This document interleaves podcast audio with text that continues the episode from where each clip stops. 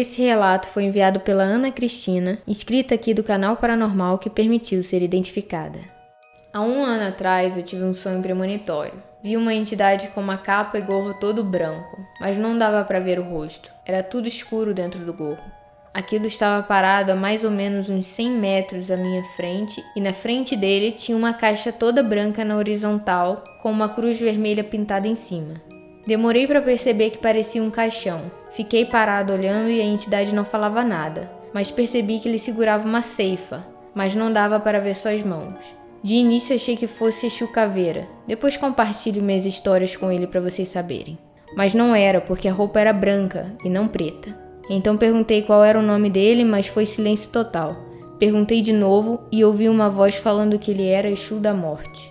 Na semana seguinte, falei com a minha mãe de santo sobre o sonho e avisei que ia morrer alguém, mas ela disse que era coisa da minha cabeça. Então eu me calei, porque eu detesto pessoas que se acham donos da razão. No mês seguinte, a irmã dela morreu e dois meses depois morreu meu irmão de santo. Nunca mais ela abriu a boca para falar que era coisa da minha cabeça. E até hoje eu vejo ela falar da perda que ela teve, mas não fala do aviso que eu dei para ela.